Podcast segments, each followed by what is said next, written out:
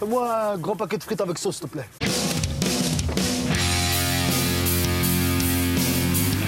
Bonjour à toutes et à tous, bienvenue dans La Friture, la version en duo et en audio de la toile à frire avec Jules. On a vu et on a aimé des films et on vous en parle. Salut Jules Salut Euh, le film de la semaine, c'est assurément 3000 ans à t'attendre de George Miller et on vous, en parle aussi pardon, de Vesper Chronicles de Christina Buzoyit et Bruno Samper. Il fallait que j'écorce son nom à la réalisatrice, hein, je suis navré. Euh, c'est la friture du 29 août 2022.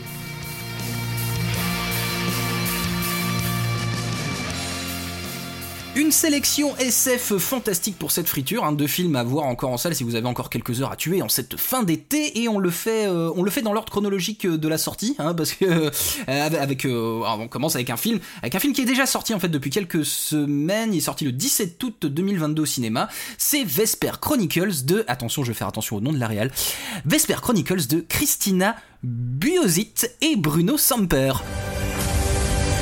Ils m'arrêteront pas. Une fleur peut changer les choses, alors moi aussi. Vesper Chronicles est donc un film de science-fiction de production franco-belgio-lituanienne sorti le 17 août 2022 au cinéma. Dans le futur, les écosystèmes se sont effondrés et dans ce monde post-apocalyptique, les enjeux reposent sur les rapports de domination entre les habitants de la citadelle et le peuple, euh, lequel doit sa subsistance aux graines fournies par la citadelle qui ne produisent qu'une seule récolte à la fois.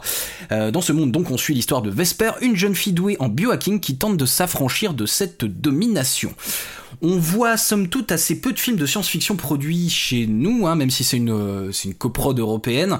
Euh, enfin, il est euh, en, partie en partie produit pro- produite en France, ou en tout cas on voit pas on voit, pas beaucoup de films de science-fiction hors États-Unis, je trouve quand même au cinéma, avec la, domination évidemment du cinéma fantastique et de science-fiction américain. Nous avons donc voulu, vous l'aurez compris, mettre un petit peu la lumière sur ce Vesper Chronicles.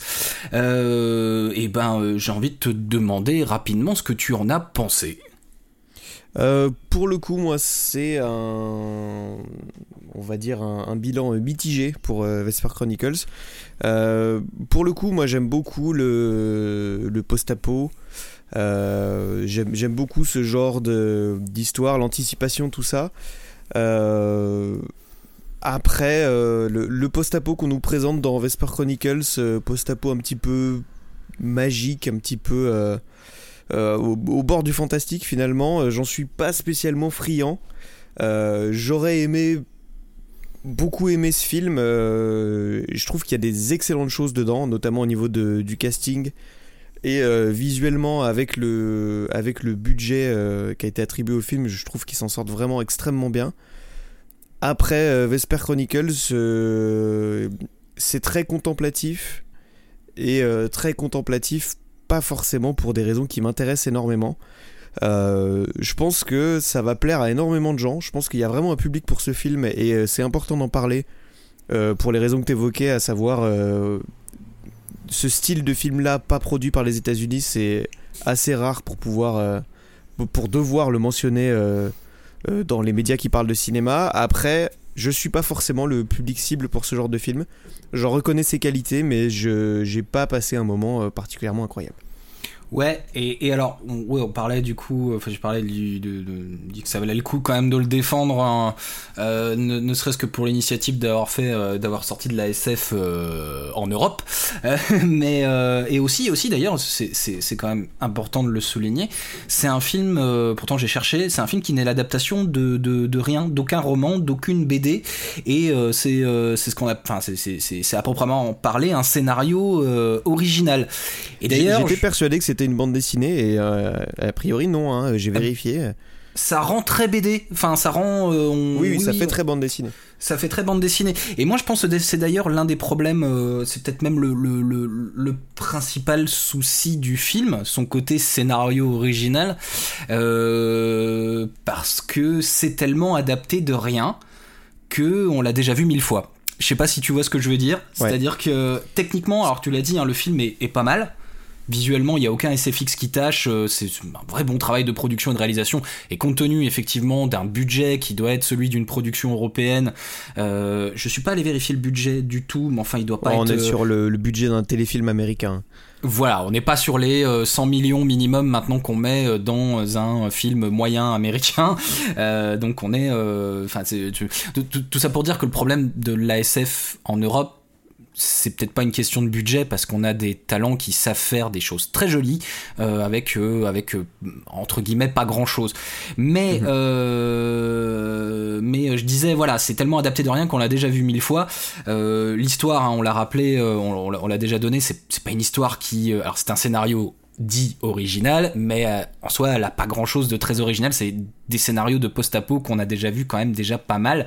Euh, Ou alors, en tout cas, en tout cas, la plupart des éléments de scénario ou, ou de, de petits retournements ou de ce qui se passe dans le film ont l'air quand même d'être pris sur euh, sur d'autres grosses œuvres de science-fiction euh, qui sont déjà euh, bien reconnues. On a pris un petit peu de Blade Runner hein, pour les pour les jugs. Je, je sais pas si tu l'as vu en VO, mais je, je sais Oui, pas oui, comment oui, je l'ai vu en. VO.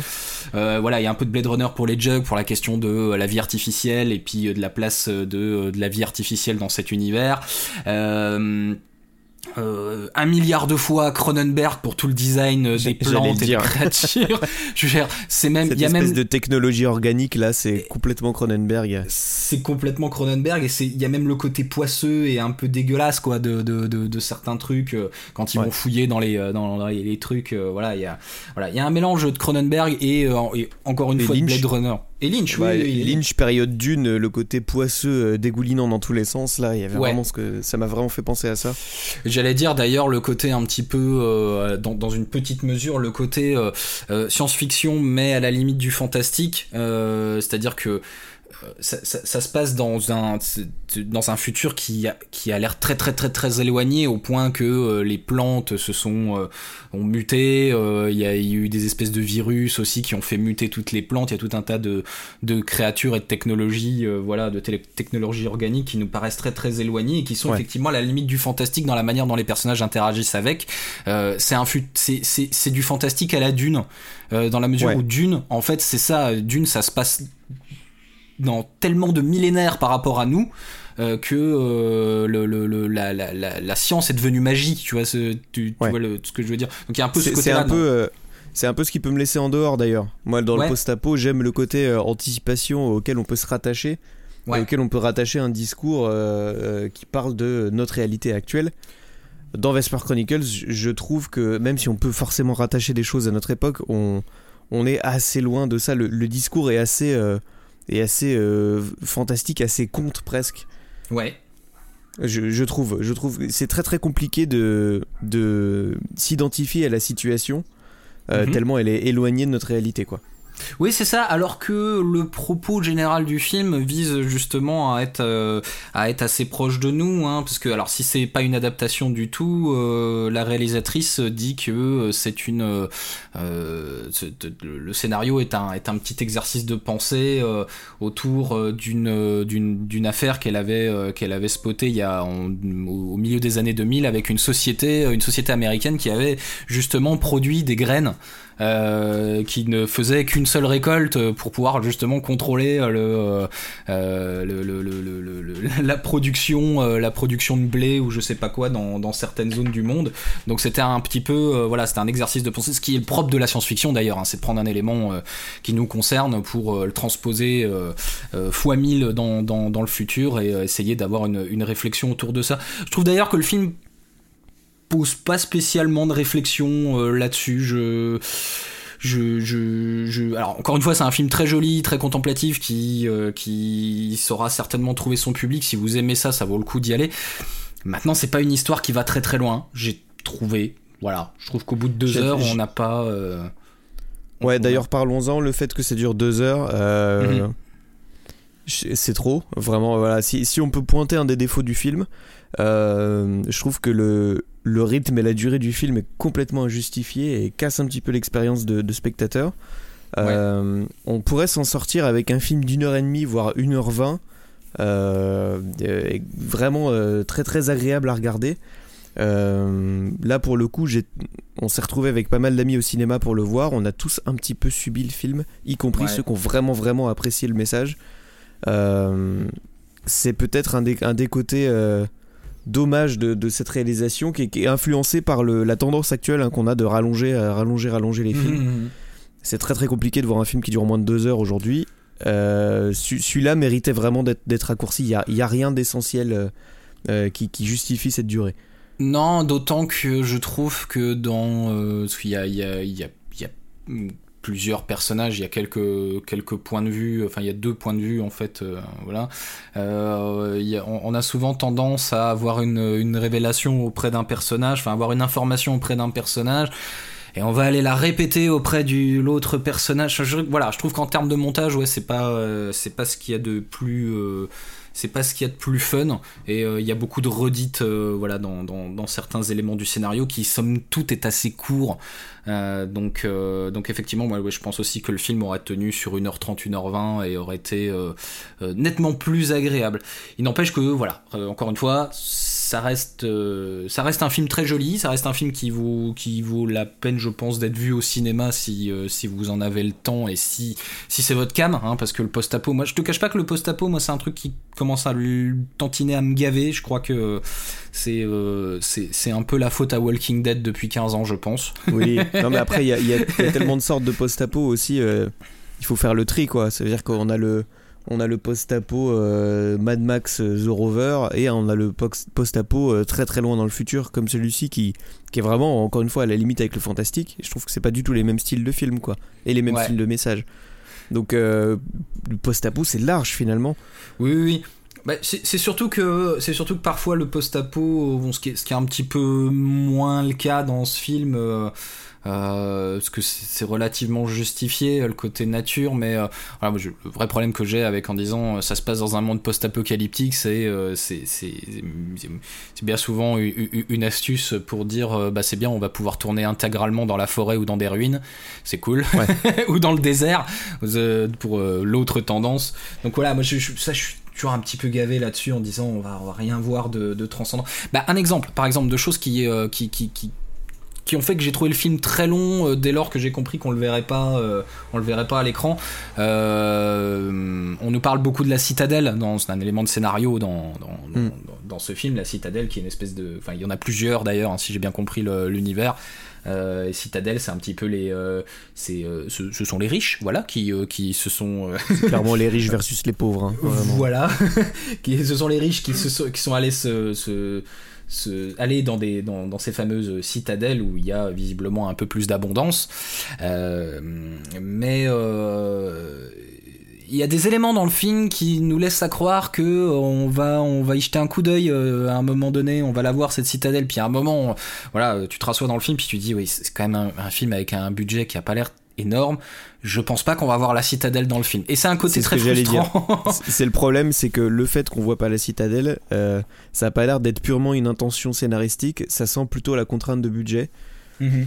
Euh, de dire euh, bon bah voilà on décrit ces trucs incroyables que sont les citadelles clairement on va pas pouvoir les faire donc tant pis on n'ira pas c'est moi j'ai un problème d'ennui avec ces films alors c'est des films un, peu contemplatifs là mais qui qui, qui peuvent pas qui ne peuvent pas ou ne veulent pas aller euh, parfois au bout de leur idée ou de ou de, de, de nous montrer finalement ce qu'on a envie de voir. C'est le truc qui est génial dans la science-fiction au cinéma, c'est qu'on voit des trucs de ouf. Alors ça évidemment faut du budget pour ça, mais euh, ça, me rappelle Ad Astra qui, qui, qui était une énorme promesse.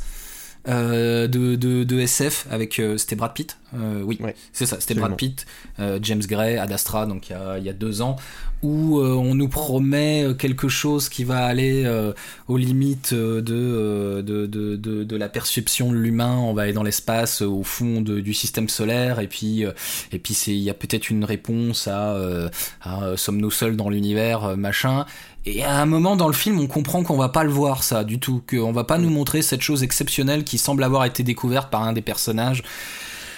Et le film a le même problème, c'est qu'il est très long, on nous montre plein de belles choses, mais euh, l'histoire fait un peu voilà à la fin. Donc je,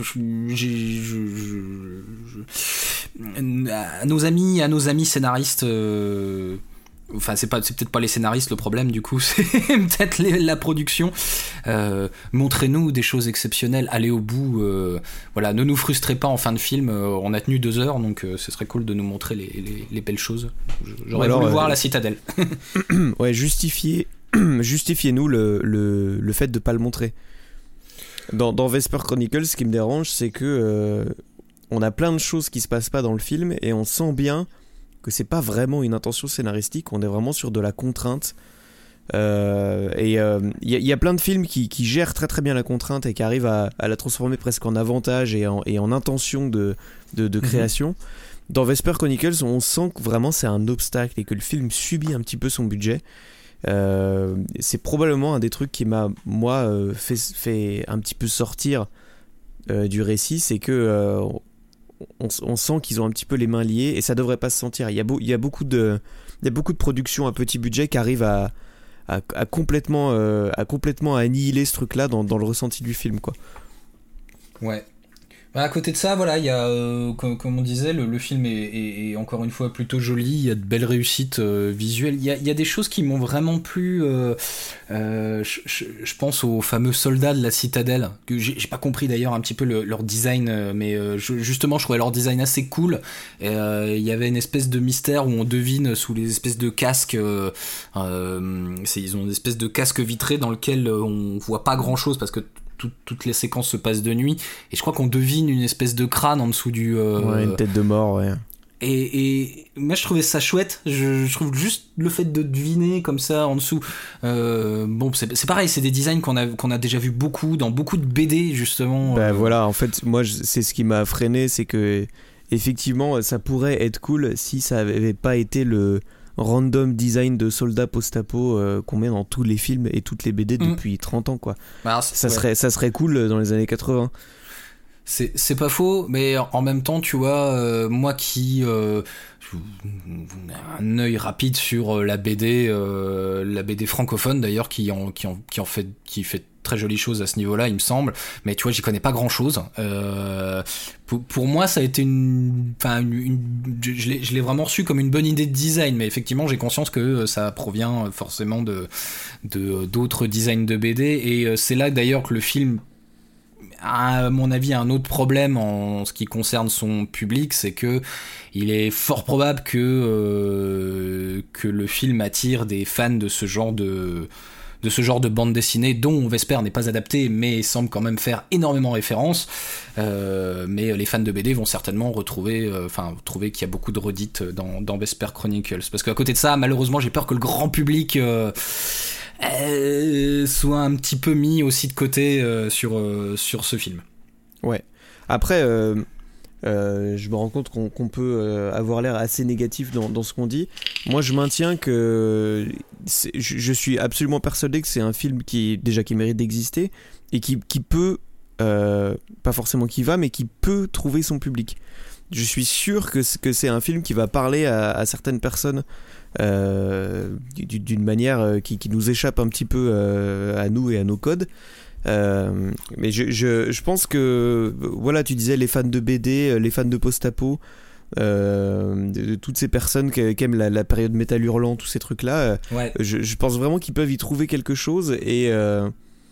malgré la redite et malgré certains codes très très utilisés et réutilisés dans, dans ce film-là, on, on, y trouve quand même des nouvelles choses, on y trouve des, on y trouve des, des, moments de bravoure et des beaux plans qu'on voit pas euh, ailleurs pour le coup en ce moment. Ouais, et à aucun euh, moment le film n'est kitsch, quoi. Enfin, il y a aucun moment voilà, le, il y a, y a, pas de ratage en fait, il y a pas de truc qui marche pas, il y a pas euh, une scène de surjeu vraiment abusée dans le film. Enfin, c'est un, film qui est, qui, qui, qui oui, sur, sur le plan technique et même du jeu, il, sur le plan formel, il est impeccable. et c'est, je crois, on, on, est un peu négatif parce que je crois qu'on est un peu pas frustré, mais euh, enfin si justement on est frustré parce qu'on sent que il y, a, y, a, y, a, toute cette technicité, il y a, y a tout ce savoir-faire, il y a, il y a, y a tout ça, mais c'est pas servi voilà par un, par un scénario qui est suffisamment à mon avis assez fascinant pour que, pour que j'accroche pendant deux heures. Mais c'est, c'est à peu près tout et on est d'accord que c'est euh, je trouve que c'est euh, dans le cran du dessus de ce qui sort euh, récemment en science-fiction et, et fantastique même du côté des États-Unis hein, qui pour le coup sont dans euh, euh, les, films de science-fiction et de euh, de, de, de, fantastique américains sont soit du post-apo super sévère où finalement il n'y a pas grand chose à dire mais par contre on vous envoie de l'action à vous faire péter les tympans dans la salle soit soit des comédies je suis désolé, moi, Marvel, c'est devenu des comédies. Enfin, Alors justement, j'allais le dire, malgré le, bilan qu'on peut en faire, si vous avez le choix entre ça et le dernier Marvel, allez, voir Vesper Chronicles. Ouais, c'est plus, euh, pertinent. Sans aucune hésitation. Oui, oui, parce que en plus, c'est vraiment voilà, comme on disait, c'est un film qui euh, qui porte en plus euh, tout, tout un tas de savoir-faire de réalisateurs que que peut-être certains ne savent pu faire. Euh, dire, quand on a un budget de 250 millions, euh, on fait euh, tout en CGI et, et, on se pose plus tellement de questions de mise en scène. Là où un film un petit peu plus contraint comme celui, enfin comme celui-là, a vu ses réalisateurs exceller, en tout cas dans la partie technique, je trouve. La contrainte pousse la création, elle pousse l'ingéniosité et c'est c'est aussi le cas ici. Ouais, donc euh, voilà, on, on, peut conclure là-dessus. Ne, ne, ne, boudez pas votre, euh, votre curiosité ou votre plaisir pour aller voir Vesper Chronicle si vous en avez l'occasion. Euh, par contre, un truc que j'ai pas forcément vérifié, moi je l'ai vu dans, je l'ai vu dans ce que, dans, dans une VO. Ah, enfin, on est d'accord que le film a été tourné en anglais. Hein. Oui. ouais, d'accord. J'ai été persuadé longtemps, moi, quand le film a été, euh, a été annoncé, euh, quand je voyais production franco-belgio-lituanienne, je me suis dit que ça allait être, un, ça allait être francophone. Euh, mais non, On non, est sur des acteurs anglophones, hein, d'ailleurs. Ouais, ouais, ouais. Donc c'est bien, voilà, c'est ça. C'est donc c'est bien tourné en langue anglaise. Donc si vous cherchez une VO, enfin la, VO est en langue anglaise, mais il y a des VF aussi. Je sais pas du tout ce que valent les VF. honnêtement, sur ce film-là, je ne les ai pas vus. Un petit truc qu'on pourrait dire pour euh, aussi entamer une transition, c'est que euh, le, bilan de Vesper est un petit peu euh, mitigé et une des raisons à, ça, c'est aussi qu'il peut-être il souffre un petit peu de la comparaison avec les films qui sont en face en ce moment, à savoir le deuxième film de, dont on va parler, mhm. qui moi m'a marqué. Je les, je les, ai vus quasiment d'affilée les deux et euh, la comparaison était un petit peu sévère pour, euh, pour euh, Vesper Chronicles et c'est peut-être ça aussi qui me, qui me pousse à qui me pousse à, à pointer un petit peu le, les côtés négatifs du film. Mhm. Mais je suis sûr que, que, que, en tant que film en lui-même, le, bilan, le bilan serait un peu moins négatif. Quoi. Non, et puis c'est une bonne chose en plus hein, que euh, finalement, euh, on, on c'est pas souvent qu'on peut être vraiment difficile avec euh, avec des films parce qu'en face il y a encore mieux. je crois qu'en plus la semaine prochaine, la, semaine prochaine sort Everything Everywhere All at Once qui, à mon mhm. avis, va capter le public euh, amateur de SF, euh, de hard SF. Euh, donc ça va être, oui, ça risque d'être un petit peu compliqué pour pour Vesper Chronicles. Bah, tout, ça pour dire que d'ailleurs il y a plein de bons trucs à aller voir au cinéma. d'ailleurs, le, mois de septembre est très très prometteur, plus que le mois d'août. on a on a des sorties qui vont vraiment valoir le coup. Mm, mm. Ouais. Et ben, euh, et ben du coup, on va passer peut-être à la grosse sortie de la semaine avec euh, le 3000 ans à t'attendre de George Miller.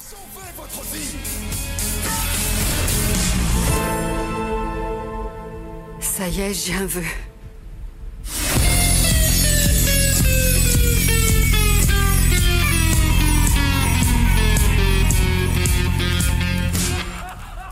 George Miller, le réalisateur, le créateur même, euh, plutôt éclectique de Mad Max, dont le dernier Fury Road, euh, mais aussi de Happy Feet et de Babe le cochon.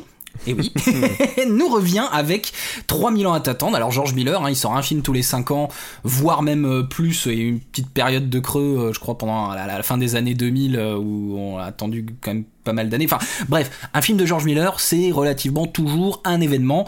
son dernier, c'était l'exceptionnel Mad Max Fury Road, donc on a envie évidemment, de jeter un coup d'œil à ce que vaut ce 3000 ans à t'attendre qui qui ressemble un petit peu à, l'opposé finalement de Mad Max Fury Road d'une certaine manière.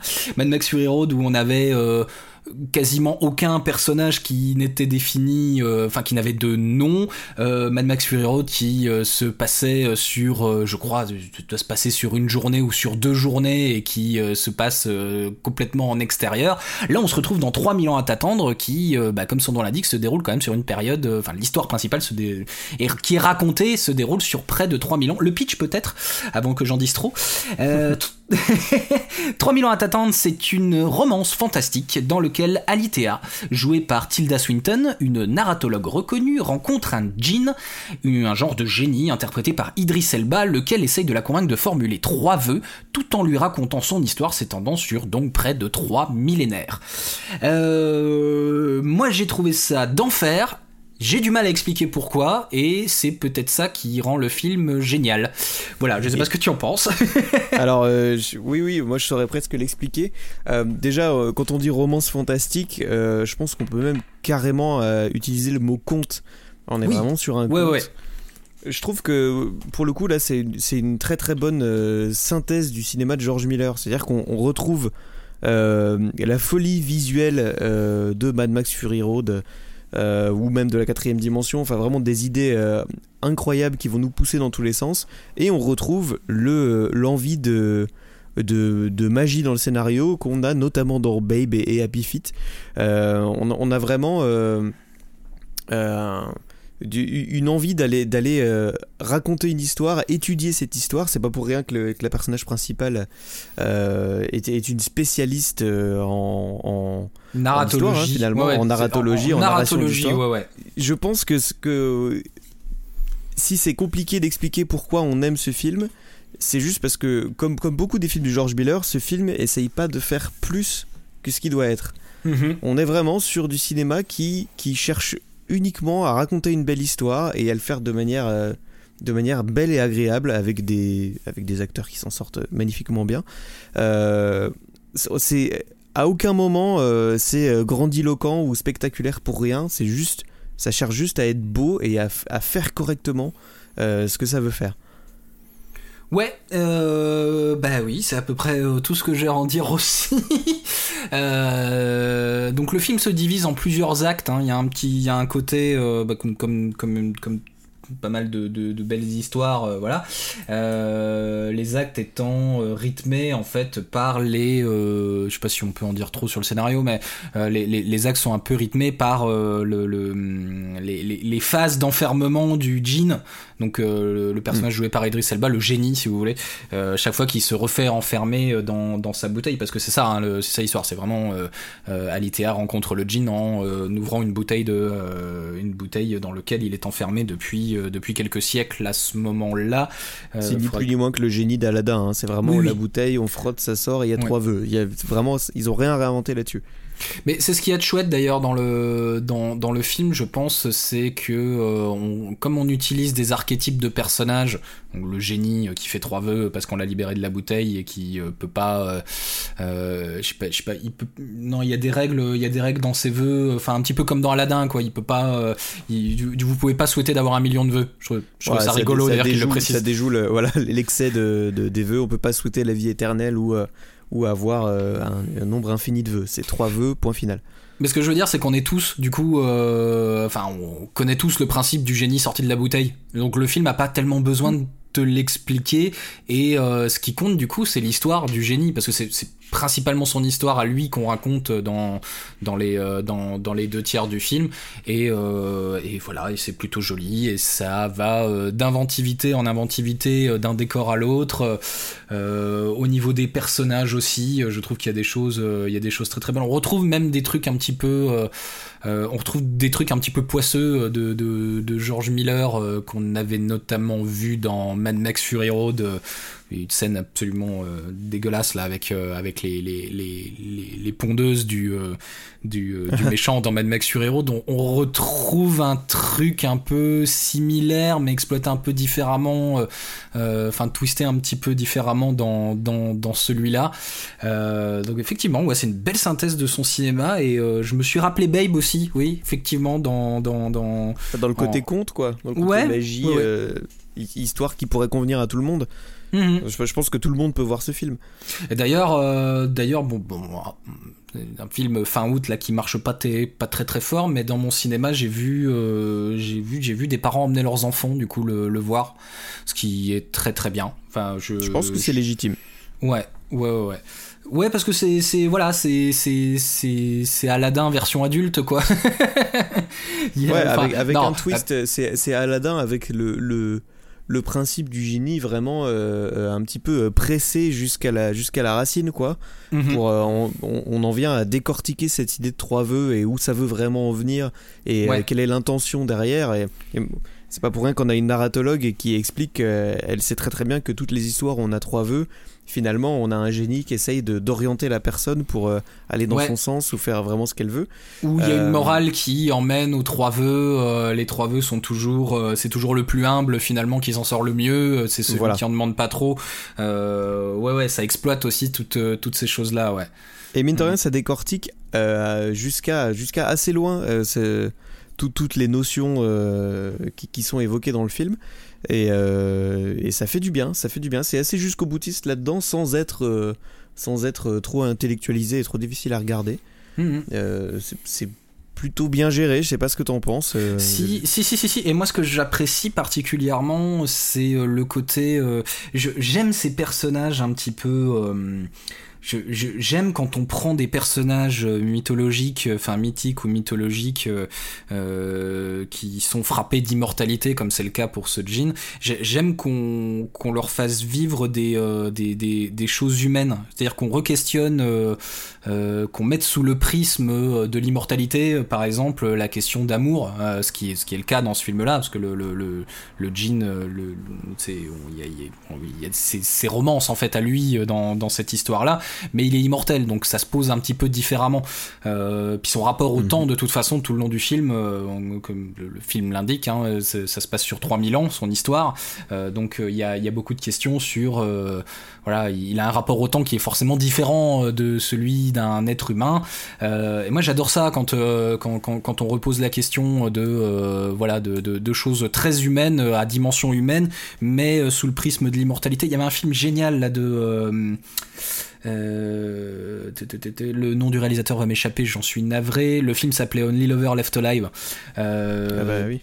Dans, dans, lequel c'était un c'est un vampire artiste euh, et il y avait toutes ces questions de de l'art comme comme comme un peu témoignage de son passage du passage très fugace sur Terre euh, voilà par les artistes. Sauf que lui c'est un vampire donc il est par définition complètement immortel. Donc il a il a une mélancolie en fait euh, très particulière qui euh, qui il cherche de il cherche à trouver du sens à à sa à son art puisque lui est immortel donc il a moins cette ce besoin de laisser une trace.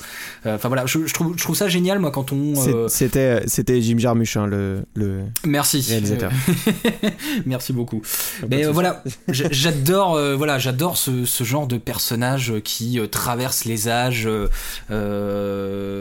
et, et j'aime ça aussi d'ailleurs voilà le, le fait qu'il traverse les âges et qu'il nous raconte un petit peu euh, j'adore quand on raconte un petit peu la grande histoire autour, euh, autour de sa petite histoire. Euh, tu, vois, ce, côté.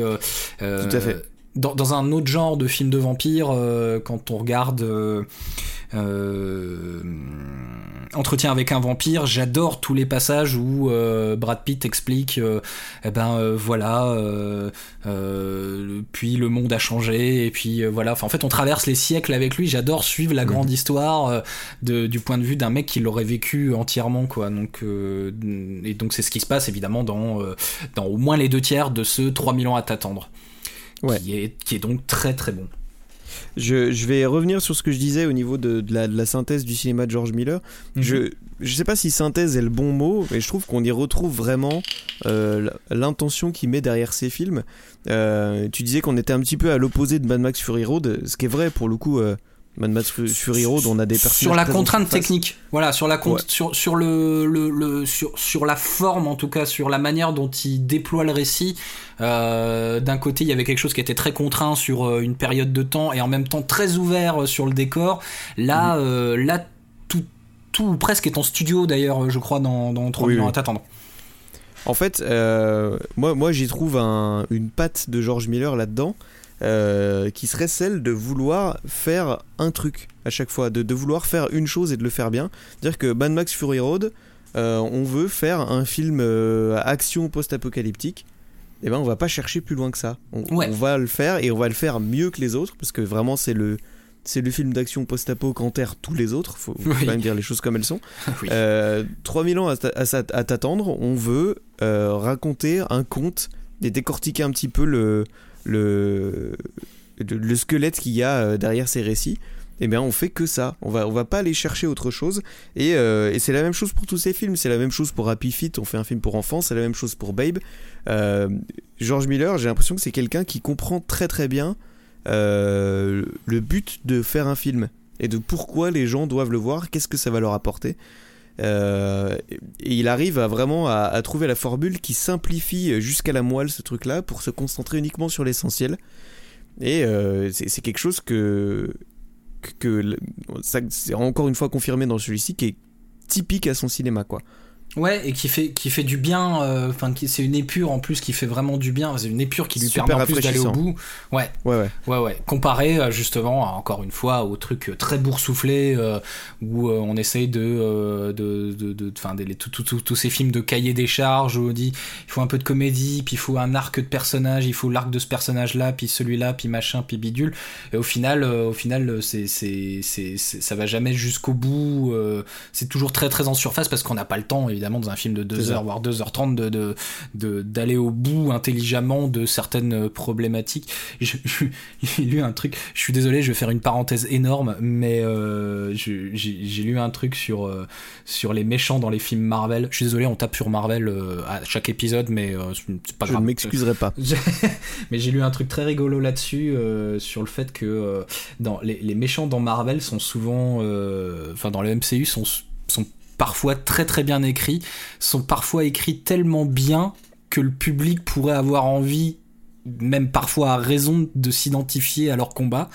Et euh, le film n'ayant pas enfin euh, Marvel euh, Disney n'ayant pas entre guillemets les les couilles d'aller jusqu'au bout de, de, de, de ça euh, mais toujours un truc qui vient casser le personnage et vient nous rappeler, qui euh, vient, vient nous, nous, nous indiquer que non, non, en fait, c'est un méchant, euh, c'est unidimensionnel, c'est un méchant considéré comme un méchant. Et il donnait un exemple très bien avec le, le méchant dans, dans Black Panther, où euh, finalement le Killmonger, euh, bon, c'est un personnage qui a vécu dans les cités, dans les cités de Los Angeles, qui mm. retrouve sa légitimité en tant que roi dans, dans au Wakanda et qui veut se servir de la puissance du Wakanda pour euh, euh, entre guillemets enfin pour affranchir le peuple noir partout dans le partout dans le monde.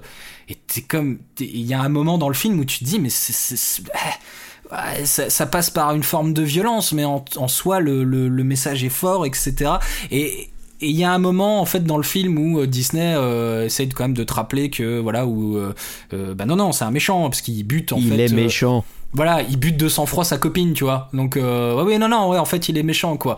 Il euh, y, a, y, a ce côté annihiler, en fait, tout un beau développement euh, de personnages, un bel arc narratif, euh, voilà, euh, qui pourrait pousser à une réflexion un petit peu poussée. dit non, non, non, non, ouais. non, non, non, Il faut, faut, garder des films binaires, oh. c'est les, c'est manichéen, c'est les méchants, les gentils. Il faut t'amuser, bonhomme. Voilà. Donc, bah, les bref, seules je... fois où on, les seules fois où on sort de ça, c'est quand un personnage devient trop intéressant, bah, en fait, en fait, c'est pas tellement un méchant finalement. Euh, oui, c'est ça, ouais. On, ouais. Il y a Loki hein, qui est un très bon exemple quand même. Ah. Euh, stop. ouais. Arrêtez de prendre les gens pour des cons, euh, ça peut être plus compliqué que ça. Tout le monde sait que c'est plus compliqué que ça. Euh, il faut arrêter de, de, de, simplifier comme si vos films étaient faits que pour des enfants de 4 ans quoi. Ouais, et puis voilà, puis le problème c'est que le cahier des charges tout autour, il faut mettre de l'humour, il faut mettre ci, il faut machin, puis il faut une scène d'action toutes les 10 minutes, euh, fait que euh, voilà, comme il n'y a pas cette épure pour en revenir à, à, au cinéma de George Miller et en particulier à 3000 ans à t'attendre, comme il n'y a pas cette épure de, de, de, de, récit, euh, on n'a pas le temps de traiter, enfin on n'a pas le, le, le, ouais, voilà, le temps de traiter ces personnages jusqu'au bout. Et voilà ce qui se passe un petit peu dans 3000 ans à t'attendre où euh, finalement on va vraiment au bout euh, alors soit d'un personnage soit voilà du concept et finalement du concept de génie et euh, de, cette magie des trois vœux euh, voilà qu'on explore euh, vraiment jusque jusqu'au bout quoi. Je, on va pas aller au bout du film pour pas vous gâcher le truc mais c'est, c'est, c'est vraiment finement mené et c'est très très très intéressant quoi. Ça me fait penser le parallèle qu'on fait à à un truc qui tourne en ce moment sur les réseaux sociaux, euh, qui est un, un mème d'un mec qui, qui, a dit sur ses réseaux qu'il ne voyait plus l'intérêt d'écouter de la musique parce que toute la musique euh, sonnait pareil tout le temps. Mmh. Et euh, ça a lancé un gros tollé derrière de plein de gens qui disaient euh, la, la, musique sonne pas tout le temps pareil, c'est toi qui écoutes tout le temps la même musique. Arrête d'écouter la radio, écoute tous les artistes euh, qu'on a partout, tous les artistes indés ou tous les artistes qui sortent un petit peu de ce qui passe dans les médias mainstream. Et je pense que c'est, on peut faire le parallèle avec le cinéma. Euh, le, cinéma n'a pas besoin d'être tout le temps pareil. Et si vous avez l'impression de, de plus trouver d'intérêt à aller au cinéma ou de plus trouver d'intérêt à regarder des films, c'est peut-être que vous regardez tout le temps la même chose.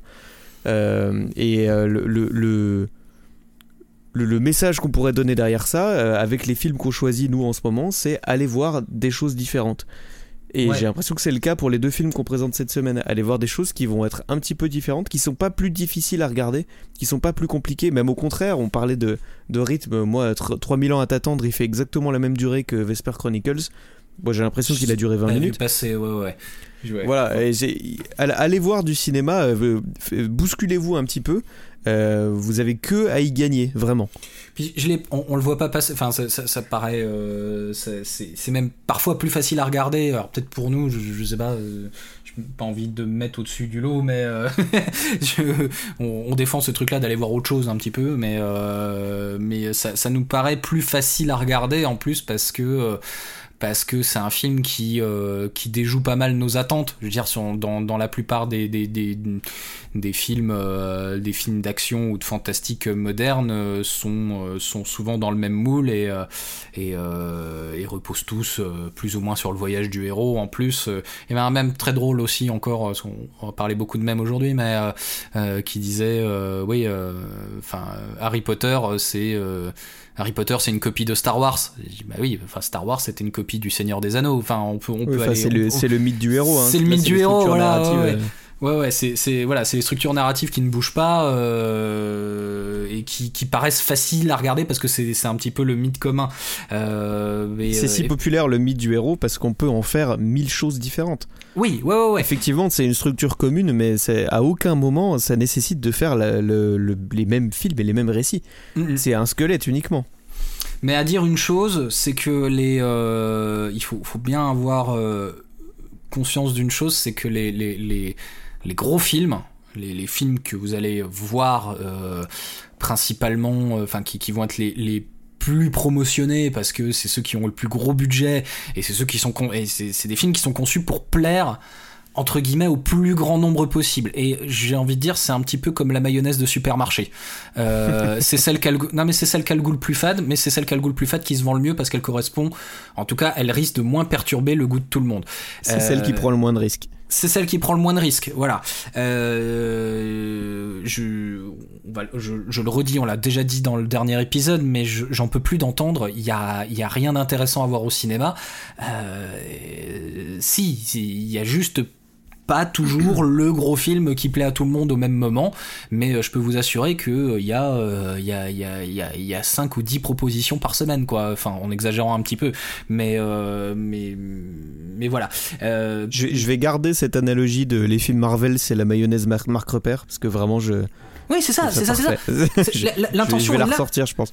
Mais l'intention est là, je veux dire, l'intention est de plaire littéralement au plus grand nombre, et c'est ce qui euh, donne l'impression que c'est fade. Et euh, le problème, c'est que, enfin, le problème, c'est pas un problème, c'est que, ben, on mange tous de la mayonnaise à un moment donné, quoi. Donc, euh, donc. En fait, il faut savoir, il faut savoir ce qu'on cherche. Est-ce qu'on cherche à être rassuré en allant voir quelque chose qui va nous conforter dans nos idées, ou est-ce que euh, pour le coup, j'en reviens aux, aux personnes qui se plaignent un petit peu que tous les films sont les mêmes. Est-ce qu'on veut être un petit peu bousculé et, euh, et, euh, et un petit peu emmené quelque part de différent par les, les films qu'on va voir? Ouais. Effectivement, on crache sur Marvel. Moi, ça me pose pas de problème que ça existe. Au contraire, je comprends parfaitement que les gens aient besoin de, de ce type de réconfort un petit peu, d'aller voir quelque chose, de payer Ah oui, pour aller voir quelque digérer, chose ouais, sont quasiment sûrs d'aimer et tout ça. Hein. Euh, mais euh, le- fait que ça domine complètement l'industrie et que ça domine un petit peu euh, le- les autres films dans la tête des gens. Ça écrase Euh, surtout, c'est ça le truc quoi. Voilà, c'est ça. ouais. Ça, ça peut me poser un petit peu plus problème et je pense que euh, ça mérite d'être remis en question et que c'est pas un si gros effort de ça de, de, de considérer les choses différemment. Non, non, non, non. Et euh, ça vaut, euh, ça vaut les euh, 10 euros que vous allez mettre dans une place de cinéma euh, dans- pour, pour certains trucs, quoi. À mon avis, ça les vaut plus que pour les, que pour les, les, les produits ultra marketés de Marvel. Je vais, je vais rebondir très très rapidement là-dessus. Un autre argument qu'on pourrait dire, c'est je veux pas mettre 10-15 balles pour un film que je suis pas sûr d'aimer. mhm. Alors bon déjà euh, je pense que dans la vie il faut quand même aimer un petit peu le risque, le risque.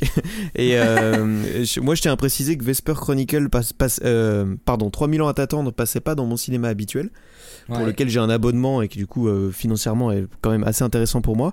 Je suis allé le voir dans un, un petit cinéma de, de quartier à Dijon. Quand j'ai annoncé que j'avais un tarif réduit, on m'a dit bah, le tarif réduit est plus cher que le tarif qu'on fait actuellement. Euh, les, places, les places étaient à 4,50€ et c'est Ouais. un truc qui est à, à- à l'année longue. Donc pour les gens qui pensent que le cinéma est trop cher, euh, pareil, regardez un petit peu autour de vous. Le cinéma, c'est pas que les UGC, les Gobon Pâté et les grosses enseignes euh, qu'on a un petit peu partout. Euh, Il y a des plus petites salles qui sont très très bien équipées et pour lesquelles vous aurez plus ou moins toujours de la place, qui coûtent pas cher et qui passent aussi peut-être des fois des films qui sont un petit peu hors, euh, hors gros circuit et hors gros blockbuster. Ouais. Euh, pour 4,50€, ça peut valoir le coup de prendre un risque. Oui, oui, oui. Et puis, euh, puis, puis, un dernier truc sur le prix euh, du cinéma, euh, qu'on, qu'on- on en parle régulièrement entre nous, ça, mais, mais le, le, le, le- je- j'admets que dans beaucoup de grandes villes, le plein tarif, c'est-à-dire pour la personne qui vient au cinéma une fois tous les euh, quatre mois, euh, le plein tarif peut être un petit, enfin, est cher, hein, pour se mentir. Il y, a, y des, il y a des villes où ça dépasse les 15 balles. Là, euh, je, moi qui suis exploitant, je trouve ça un petit peu aberrant. Euh, mais si vous aimez ça, si vous avez envie de voir des films, il y a à peu près toujours une solution pour les voir moins cher. Même sur Paris, même sur Paris. Que ce soit les, les, les abonnements, les tarifs réduits, Ouais. les petits cinémas, les, il y a les horaires un petit peu, les horaires un peu, un peu bis, genre le dimanche matin et pas cher dans beaucoup de cinémas de, de grandes villes. Là, moi, c'était ça. Je suis allé le voir à 14h et en fait, on m'a expliqué que la séance de 14h toute l'année, Ouais. pour tous les films, est à 4,50€. Ouais, donc voilà, c'est. Et c'est- pas, pas euh, en semaine quand personne peut y aller. Là, c'était vraiment c'était le dimanche. Ouais. Euh, dimanche, 4,50€, 14h pour tout le monde. Non, non, mais on a une. y a- Enfin, une des tactiques d'exploitant, c'est euh, le but du jeu, ouais, ouais, c'est vraiment d'aller chercher. euh, on va chercher l'argent sur euh, les euh, spectateurs occasionnels et euh, pas mal sur les familles aussi. On va pas se mentir que euh, c'est là où on va chercher un petit peu le, on va on va chercher un petit peu les sous. Mais par contre, si vous aimez, voilà, si vous vous intéressez un tant soit peu au cinéma, vraiment prenez le temps de vous pencher sur les solutions d'abonnement ou ce genre de trucs, parce que parce qu'il y a moyen de voir du cinéma à pas cher, littéralement partout, à moins que vous habitiez au fin Ouais. fond de la Haute-Marne. Je sais de quoi je parle. Sachant, que les, les, les abonnements de cinéma euh, coûtent maintenant quasiment tous le moins cher qu'un abonnement Netflix. Euh, pour les personnes, euh, il y a les, les, les, les visiteurs de cinéma qui sont un petit peu euh, ponctuels euh, peuvent s'orienter euh, soit vers des tarifs réduits, euh, soit vers en disant soit vers un discours euh, de j'y vais pas souvent donc j'y mets le prix. Et pour Mhm. ceux qui, qui, qui aiment y aller un petit peu plus et qui ont peur du prix, euh, les, les abonnements se rentabilisent au- au- à partir de deux séances par mois. Euh, ça fait une toutes les deux semaines. Euh, ça rend le cinéma vraiment pas cher, quoi. Ouais. Oui, oui, et puis Et c'est ça, là- et ça permet, ça permet de se déculpabiliser financièrement, de prendre des risques et d'aller voir des films qu'on n'irait pas voir forcément.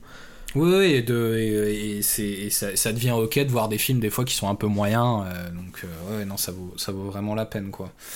Euh, voilà, on a fait un gros détour, mais euh, je pense que ça, ça, ça, c'est assez cohérent avec euh, avec cette sortie de 3000 ans à t'attendre euh, qui qui rencontre pas un succès euh, d'ailleurs public enfin un succès euh, d'entrée qui est, qui est assez mal desservi hein. Euh, Ouais, bah oui. et très très peu de salles beaucoup moins de salles que ce, à quoi je m'attendais Et je suis assez surpris de pas le voir passer Ouais. dans mon cinéma habituel Je suis assez surpris aussi. Euh... alors, j'ai tendance à considérer que pour une, une certaine chaîne, en tout cas de, de cinéma, s'il ne le passe pas, je, je viens d'y penser, et c'est parce que euh, bah, ce week-end, ça devait être les avant-premières, et cette semaine euh, sort euh, Everything Everywhere All At Once, et que et c'est un film à eux en fait. Enfin, c'est eux qui le distribuent, donc non mais bien sûr il y a, y a est-ce à 24 il y a tout ça mais voilà.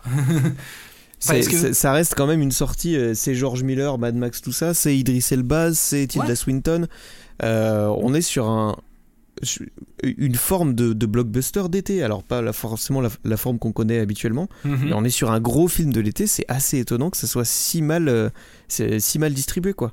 Ouais, je l'explique pas non plus. euh, Je sais plus qui est le distributeur. Euh, c'est Métropolitaine. hein, c'est pas non plus, euh, c'est pas non plus un petit truc quoi. Donc, donc ouais, je, je sais pas. Peut-être que, peut-être que certaines salles attendent le, le, le, retour critique, mais enfin, euh, je, comme je disais, la semaine prochaine sort Everything Everywhere. euh, pareil, j'ai peur que le public, euh, une grande partie du public va être capté par par d'autres propositions euh, et que ça va être compliqué pour ce film-là de rayonner euh, en France encore. euh, voilà.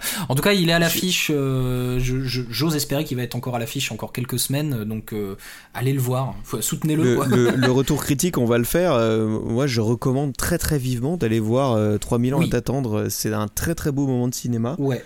et qui peut, je pense, je, je dis ça assez rarement, et je pense vraiment que ça peut plaire à tout le monde. Je vois mal à qui Mhm. pourrait déplaire ce film. Ouais, je suis assez d'accord. euh, ouais, parce qu'il n'y a pas de, de, de, de- de- il y a, il y a ni grosse violence. euh, Enfin, c'est, bah, oui, voilà. Effectivement, ça peut plaire à tout le monde et. euh, C'est un récit Et- qui parle à tout le monde, Mhm. réalisé d'une manière euh, belle et qui parlera, je pense, à tout le monde. oui. Euh, je, je- je vois mal à qui pourrait déplaire ce film, et euh, allez le voir, allez voir ce film. Yes. Donc on vous recommande, euh, alors on vous recommande du coup en premier lieu 3000 ans à t'attendre de George Miller. Tardez pas à aller le voir en salle parce que visiblement il est pas si distribué que ça et euh, il risque vite de disparaître euh, des écrans malheureusement. Et si vous avez encore un petit peu de temps et que, et que, et que, et que vous aimez le Cinoche, allez faire un tour quand même sur Vesper Chronicles. Merci Jules. Mais merci à toi. Et puis on se retrouve. Alors on se retrouve pas avant mi-septembre parce que en ce qui me concerne, je serai en vacances euh, les deux prochaines semaines. Allez J'en ai très besoin. Voilà, voilà. Et, euh, et on se retrouve, euh, on se retrouve donc euh, du coup euh, pour une prochaine friture. À bientôt. Yes